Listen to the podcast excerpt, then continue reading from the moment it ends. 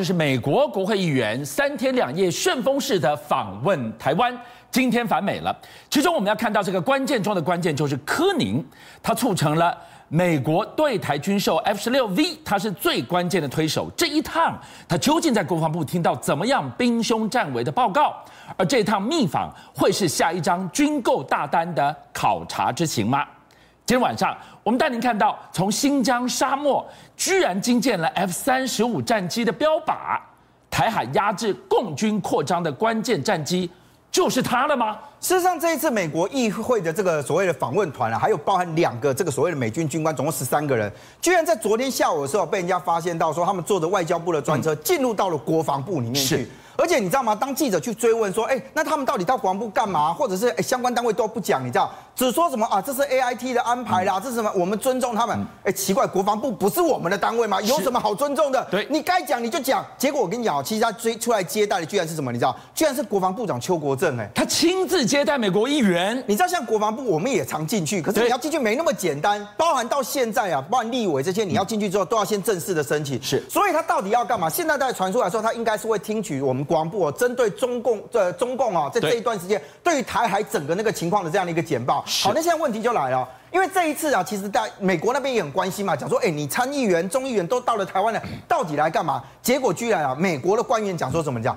那你去问柯宁，问他们办公室，他们助理会跟你讲，为什么是柯宁？那表示什么？表示第一个，美国官方也不愿在这件事情上太过于证实，但问题回来了，柯宁什么样的身份？我跟你讲，他对台湾其实非常友善。之前美国通过所谓的台湾贺主法里面啊，其实也就表示说要给台湾足够的这个所谓的军事力量，对，能够作为防卫自己。是，其实柯尼就是一个很大的助手，而且包含到什么，你知道吗？他不止在这件事情帮台湾哦。它是连上次我们不是买了六十六架的 F 十六 V，这个不是升级版的，这是另外跟美国购买的哦。对，这个 Block 七十的部分呢，其实也是由柯宁促成的，就是他呀，没错。所以他对于台湾其实非常非常友善。他今天带着团，然后到了这个国防部里面去，你认为他听取的一定是跟军事有关的情报？难道他会去听你那个内政的东西吗？怎么会这么巧？就在柯宁一行人抵达台湾，进到国防部考察的同一个时间，观众朋友，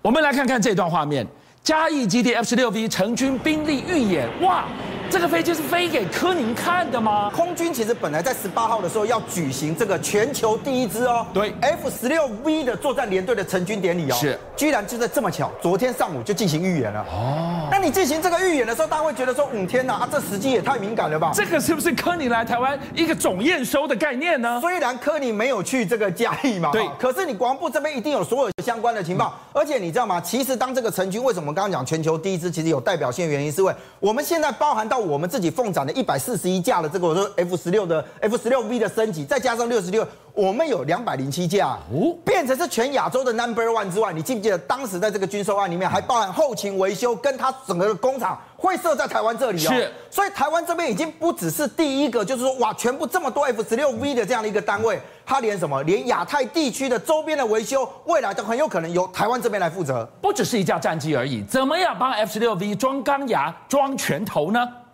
其实我们在过去的这个所谓的军购里面啊，你会看到 F 十六 V 呢，它之所以扮演重要角色，是第一个，你看啊我们现在已经有 AGM 八四 K，还有呢，这个是 AGM 一五四，还有所谓的 AGM 八八。好，简单的说，它具备反舰对地的攻击之外，它也可以针对所谓的敌军的雷达站位，因为这个其实要有一点反辐射的这样一个概念，我不会受到干扰。再来就是我有一个远距精准打击，也就 AGM 一五四的，它的射程其实在一百三十公里左右。是，它的概念是这样，你知道吗？好，比如说以反舰来说。我的战机只要起飞之后，基本上我就可以打这个所谓的穿过海峡中线过来的。对。那我对基本上都已经可以攻击，我只要能够战机起飞，我基本上就在我射程之内了。我再打远一点，你就看这个反舰对地的八十四 K 这个两百七十公里，我基本上就是源头打击了。没错。那现在对于很多人来讲，就是说我希望在第一集的时间里面，所以第一集当然不是我第一个发动攻击，而是我如果受到攻击之后，我第一次反击里面，我要能够对这个所谓的敌方的阵地进行这个所谓致命性的摧毁。对。好，现在传出来，其实我们也希望争取一个 AGM 一五八的远距公路飞弹。嗯哼。最简单的说法是它的。射程达到了三百七十公里哦，打到可以更远了。也就是我今天战机起飞之后，我已经打的不是海峡中线了，是我能够过去的，基本上有可能是福哎这个所谓的东南沿海一带，都有可能在我的射程里面。柯宁听完报告之后，这一项 AGM-158 会不会就更有谱了呢？我认为现在哦，因为我们在整体的防卫里面哦，现在国军的采购基本上都是一个点线面的完整的一个作战。是，那你记不记得我们之前国军有自主研发了万箭弹的概念？对，它就是一个面的概念。那我如果让它过海峡，在海峡中间这边，基本上我也可以对于这个所谓的沿岸地区啊，造成一个威慑的作用。那我如果能够在这个时间里面再取得这一个，我老实讲，不代表我一定要在第一时间打出去哦，但最少对于这个有可能来犯之敌，或者对我们来讲，当然。对敌人来讲是一个威慑，对我们来讲是一个强心针啊！而今天晚上呢，观众朋友，我们要从中国大陆的新疆沙漠，居然又有文章了。上次不是才看到了航母造型的整个靶舰在上面吗？现在居然看到了 F 三十五的标靶，另外一处新的所在，台海压制空共军的扩张关键战机。会是 F 三十五吗？好，其实啊，这个美国海军学会啊，也就是 New U.S. Naval Institute，他们呢又在他们的网页上有公布新的啊卫星影像。其实我就知道，有山就有水，有水就有鱼啊。那之前已经有了前面的，后面一定哎，一定后面还会有其他的。所以呢，果不其然，他们今天要公布的这样一个画面呢，原先测试场的大概多五百公里外，又看到一个新的啊，在地面上画的一个航空母舰的一个造型。而且呢，不过这次啊，这个航空母舰相对来讲，它的轮廓是比较小的，而且呢，它上面还有一些。立体的结构，夏伟，嗯，我们看到了第一艘在新疆沙漠的航母，我们已经觉得哇。就在这边搞了一个航母的标靶在那个地方，靶舰在那个地方，没想到第二艘航母居然在四五百公里外又现踪了，这个象征着什么呢？当然，以其实以这个美军来说啊，如果说今天美军要介入台湾的那个台海的冲突，它不可能只有一艘航空母舰，对，它至少要动到两到三艘啊。这种过去哈，甚至于美国在二零零六零七年做的这个兵推啊，显示至少要动到三个航空母舰打击群，才有可能有效的啊那个终止哈，就是或是让两边啊那个停火下来。所以在这个情况下，那那两个航空母舰啊，其实，在啊美军的这个构想里面，他们呢一个航空母舰打击群呢，要摆在石垣岛、宫古岛附近；另外一个其实离离离它比较近，然后就在与那国岛东边。嗯、第三个要摆到哪里啊？要摆到差不多大概绿岛、蓝屿的东部。所以就是两边相隔大概也接近三百公里左右了。所以其实航空母舰是要摆很开的。所以你可以看到，它这次呢做这样第二另外一个模拟标靶，就是在我们昨天哈看到的那一批的那个阵地之外啊，另外隔了五百公里再画一个。其实呢就有点啊一那个。啊，面临就是说，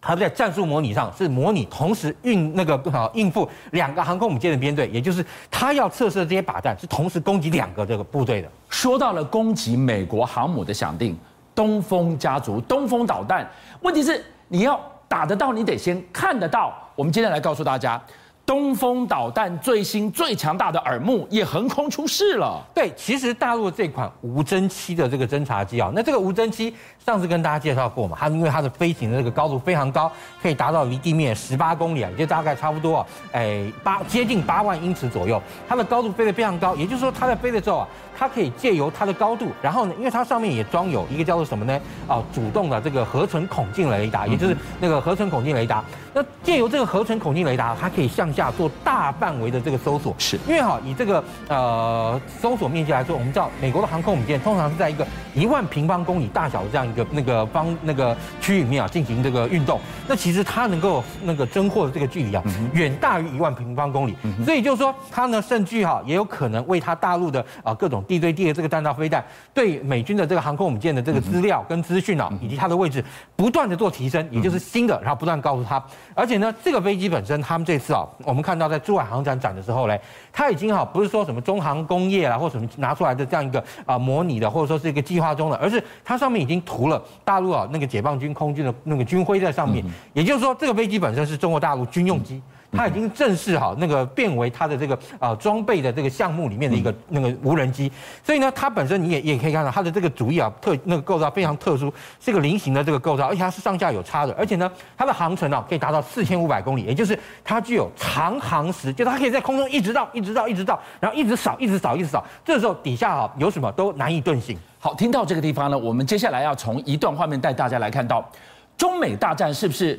已经在新疆沙漠早就开打了，两艘航母还没完，居然还有四架的 F 三十五的靶机也被拍到了。好，其实这个是在哪里啊？这是我这个香港的好呃这个呃我的好朋友平可夫那个康瓦他出的这个呃他的这个汉河防务评论，他现在出英文版。那这个英文版的封面啊，你看他就放了一二、三、四。然后他告诉你，这四架这个啊 F 三十五十尺寸的模型，也就是他做了一个一模一样跟 F 三十五一样大的这个模型，然后做了四架摆在这个上面。它摆在哪里？他说啊，在那个中国大陆新疆库尔勒靶场的卫星照片。也就是说，这个靶场他今天把这边摆四架 F 三十五的模型在这边干嘛嘞？其实呢。就是啊，要让他们啊进行各种哈那种地对地弹道飞弹那个攻击的时候，或是各种哈巡弋飞弹，然后空对地武器进行攻击的时候，借由这四架飞机，而且你可以看到，它哈距离这个中心点左右，它其实都是固那个按照那个那个固定的这种尺寸去布放的哦。也就是说，如果好，我今天这个靶弹在击中了这个中心以后，对，会对多远的这些哈 F 三十五战机会形成怎么样的这样一个损伤？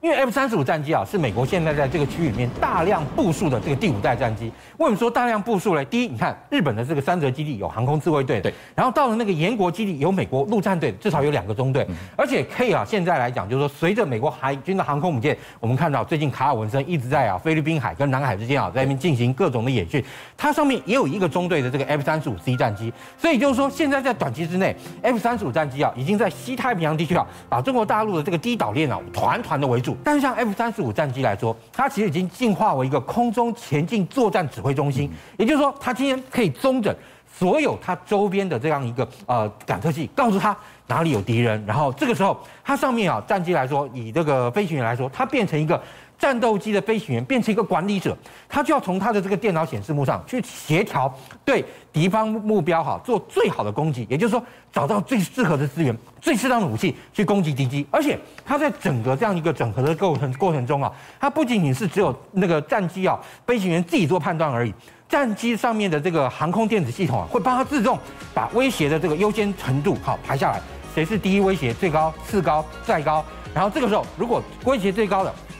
你要用啊导引什么样的武器或什么样的啊单位去进行截击，同样依序类推。所以在这个情况下，你看今天如果说啊，我们这个战机它本身 F 三五它有一个很好的这个那个逆踪能力，而且它其实啊对于维修来说有很大的帮助，就是它因为它有个自那个自主的那个后勤资源系统，所以会对它的持续作战形成非常大的帮助。邀请您一起加入五七爆新闻会员，跟俊相一起挖真相。